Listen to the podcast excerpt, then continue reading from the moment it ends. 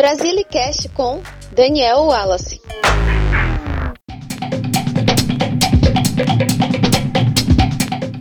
Alô, brasiliana, brasiliano! Não tem aquela sensação boa do calor de uma fogueira?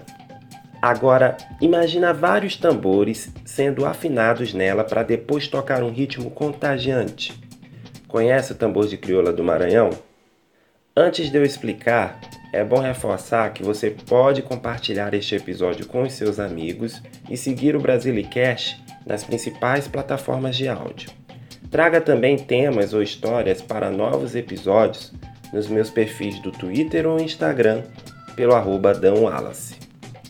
As origens do tambor de crioula ainda são muito indefinidas e tendem para o lado do mito. Porém, se sabe que é uma dança afro-brasileira, característica do estado do Maranhão, que tem seus primeiros registros datados no século XIX. Essa dança mistura na maioria das vezes sagrado com o profano. Com raízes africanas, o tambor de crioula ao longo dos anos foi incorporando elementos do catolicismo na sua manifestação. Muitos grupos foram criados após o pagamento de promessas a São Benedito ou nos terreiros ao vundum jejinagô masculino a verequete. O formato mais comum do tambor de crioula é a roda, formada por mulheres que são chamadas de coreiras e que se vestem com saias longas de chita, um tipo de tecido em estampas florais. Elas dançam basicamente em muitos passos circulares, rodopios, ginga e umbigada ou punga, que ocorre quando duas coreiras encostam seus umbigos, tórax ou braços num sinal de convite à roda. Tudo isso rola principalmente na frente da parelha, que é uma espécie de fila onde estão presentes os instrumentos. Existem três tambores: grande, que tem um batuque mais improvisado, meião, responsável por sustentar o andamento, e crivador, que faz o contratempo do meião. Todos eles são afinados na fogueira devido ao seu revestimento de couro de boi, égua ou veado. Existem também as matracas, que são duas estacas de madeiras chocadas freneticamente a um dos tambores. Os homens podem ser chamados de coreiros e se vestem com camisas em estampas similares às mulheres, chapéu de palha e calça. Normalmente eles desempenham o papel de tambozeiros, cantadores ou regentes, movidos a muita alegria e cachaça, que é a bebida responsável por aquecer o grupo.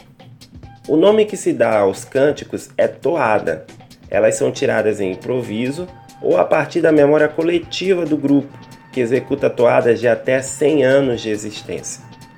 As rodas de tambor de crioula ocorrem principalmente nos períodos carnavalescos ou juninos do Maranhão, ou após o segundo sábado de agosto, em festejos dedicados a São Benedito e em eventos de morte do Bumba Meu Boi. Há casos também de rodas improvisadas em qualquer situação ou época do ano. No Centro Histórico de São Luís, capital maranhense, existe uma Casa do Tambor de Crioula, que tem funções museológicas, antropológicas e sociológicas. Esse espaço contém peças, artigos, documentos, registros fonográficos e audiovisuais para salvaguardar a memória dessa manifestação. Também abriga uma estrutura para acolher grupos e atividades que ajudam a divulgar, formar ou desenvolver os brincantes e simpatizantes da dança. Em 2007, o tambor de crioula do Maranhão recebeu o título de Patrimônio Cultural Imaterial Brasileiro pelo IFAM, que é o Instituto de Patrimônio Histórico e Artístico Nacional.